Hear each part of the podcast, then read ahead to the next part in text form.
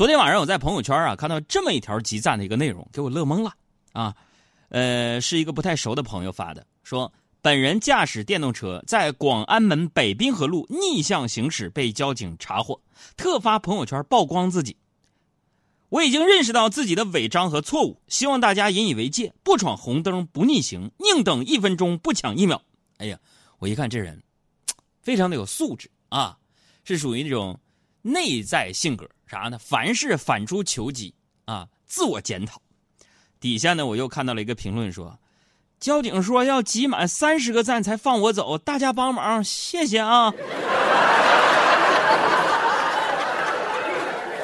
我说你这么大个个子，干点啥不好啊？非干这个。所以提醒大家伙啊，在驾驶交通工具的时候呢，一定要注意安全啊。还有，朋友圈多加俩好友。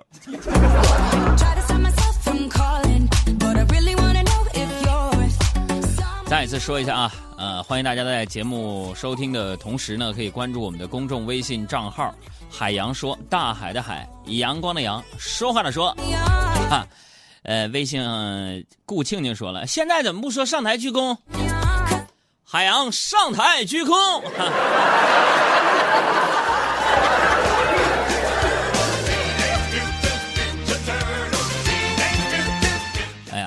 为了表示这个一开始就参加互动的朋友啊，要点一下名儿小啊，顾庆庆啊，小贱人，还有白手哦，李长兴，刘小倩，子玉，一路三花，三 T 小笼包，很多朋友都节目的一开始发来留言啊，虽然很多留言就没啥营养。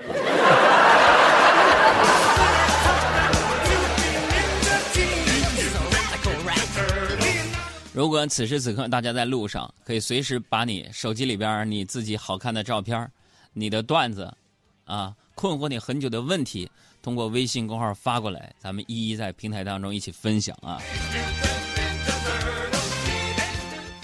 嗯，我的这人啊，有的时候拍照拍的不好，今天台里边啊，我就给大家重新拍那个工作证上的照片，拍了好几遍。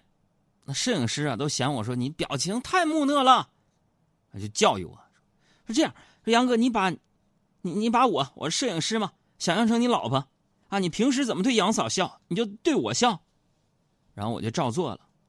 然后照片拍完呢，大家看完了我的新照片的，纷纷评论说：“杨哥，你看你这照片啊，笑的就跟个奴才似的啊。”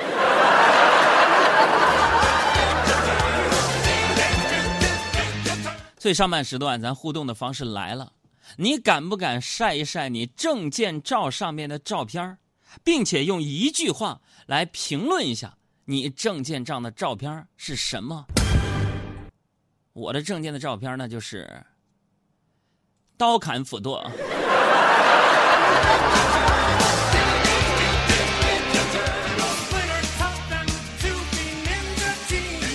话说回来啊。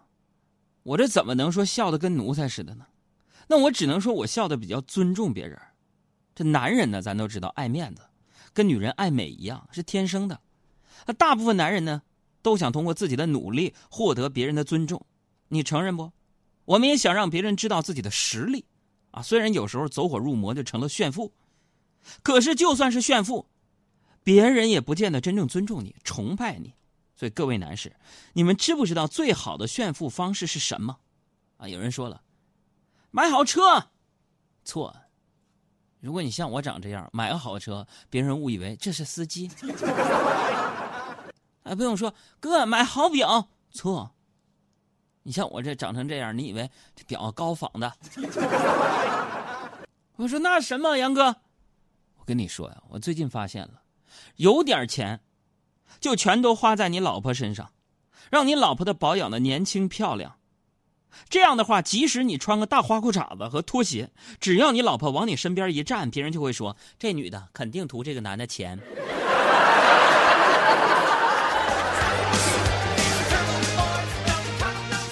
你就像是我们工作室小爱吧，保养的不错啊。你黑咱就单论啊，健康啊，保养的不错。虽然小爱三十好几了。但看着就跟一个大学刚毕业的学生一样，而且小爱对他的另一半还特别好，用他自己话说就是：“哈，亲爱的，我能替你做的我都替你做了，房我自己买，包我自己买，保养的钱我自己挣。亲爱的，现在就只需要你出现了。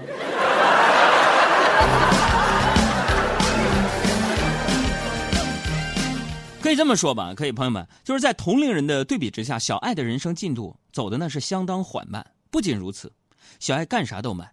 哎呀，那他生车马都很慢啊，这这写给他的啊，特别慢。就是，哎，只有在逛街的时候，人走的巨快呀，啊，还喜欢等人。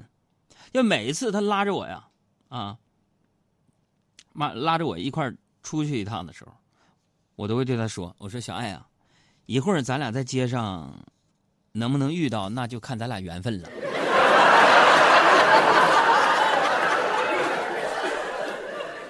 所以各位啊，我今天给你们透露一个秘密：小爱同学的外号是什么？形容他逛街时的状态。撒手没？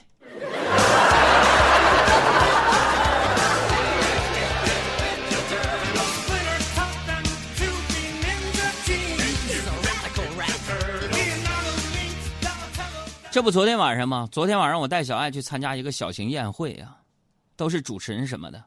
一进宴会厅啊，小爱没影了。一直到我吃完饭着急回家也没找到她，于是我就给她发了个微信，就匆匆走了。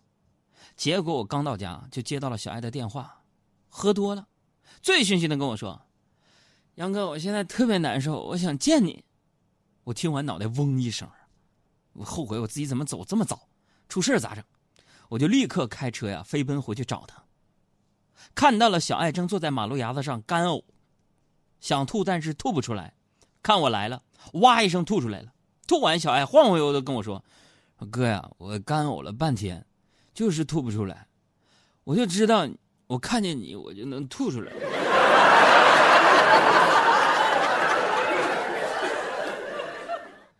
就让我说，小爱这种直来直往木屋工作室领导，啊，工作室领导也就是我啊 的性格啊，要搁在古代呀，搁在清宫剧里边都死八百回了，就他这胸出啊啊！你想当年啊，跟各位讲讲我那个年代的历史。刚来到地球上，康熙、乾隆、雍正啊，嘉庆，这都是我的好兄弟。想当年，我就跟你们说说我的大哥雍正。雍正在位那时候，各位啊，曾经对这个年羹尧就下过一道谕旨，原文如下：说，凡人臣图公义，成功难；成功易，守功难；守功易，中功难。为君者，施恩义，当恩难；当恩义，保恩难；保恩义，全恩难。若以功造过，必致反恩为仇。从来人情常有者，那如今呢？你们杨哥，我虽然不敢妄自揣测雍正帝是何意图，但是看得出来，这是他对年羹尧的好意提醒啊。那年羹尧是谁？大家都知道，可以说是雍正王朝的大功臣。雍正能够坐上龙位，年羹尧是功不可没。然而啊，年大将军自持有功，傲慢自大，最终落得个被皇帝赐死的下场。虽然这一段历史啊，啊是后人留下啊，可是呢，也是啊对后人的一个提醒。把这段话放到当今的职场当中，虽然不太恰当，但意思呢也是很合适的，啊。下面类似于小爱这种的木屋领导的人，你们都好好听着哈。什么意思？就是你工作做好了，出了成绩了，老板眼睛看得到，心里记得住。那反之呢也一样。这么说吧，小爱跟小赵。小爱工作能力强，但是老不把我放在眼里。小赵工作能力虽然没有小赵强，但是为人踏实肯干，我肯定会更倾向于小赵。或者简单点说，人家雍正的意思很明了，说：“我告诉你，年羹尧，地球离了你照样转。” 哎，所以这告诉我们什么？强者不能以强持强，为人行事要低调；弱者呢，不能以弱示弱，当以弱补强。所以古语有云。大智若愚，乃为上乘啊！哎，别着急鼓掌，没说完呢。那什么叫大智若愚呢？哎，最基本的解释就是才华出众的人呢，在处理很多日常事务的时候呢，让自己显得很傻、很迟钝、很吃亏的样子，但在事关自己根本利益的大事上，能够做得很出色、很成功。哎，我从小就是这样的孩子。比如说我上学的时候长得小，但是咱成绩好，很多同学就看我不顺眼呢，还欺负我。就有一回，我和班上一个同学闹了点矛盾，他约在后山单挑解决。那一次，啊，他被我打得很惨。由于不服气，第二天他带了好几个人在后山等我。但是，智慧来了，重大利益面前，我只带了一个人，俺们班主任。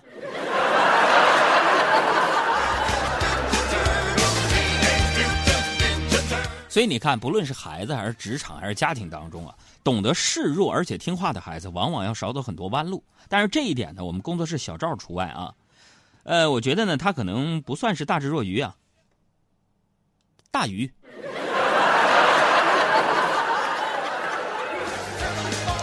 小赵前天不是失恋了吗？经过昨天我们一白天的劝导，昨天晚上小赵非要去跟前女友赔礼道歉求复合。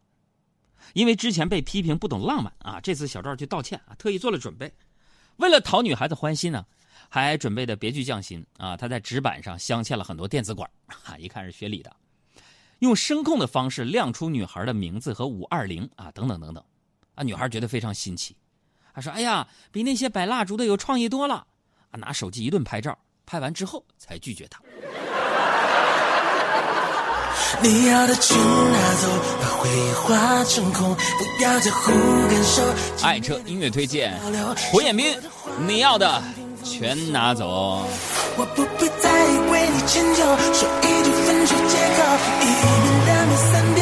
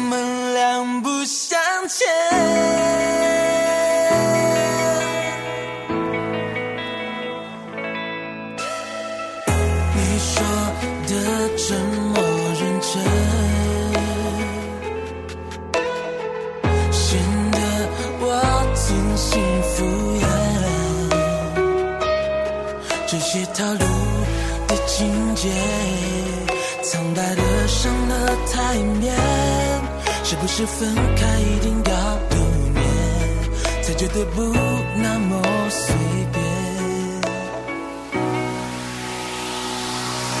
你要的全拿走，把回忆化成空，不要在乎感受，请变得有所保留。说过的话当赠品附送。我不必再为你迁就，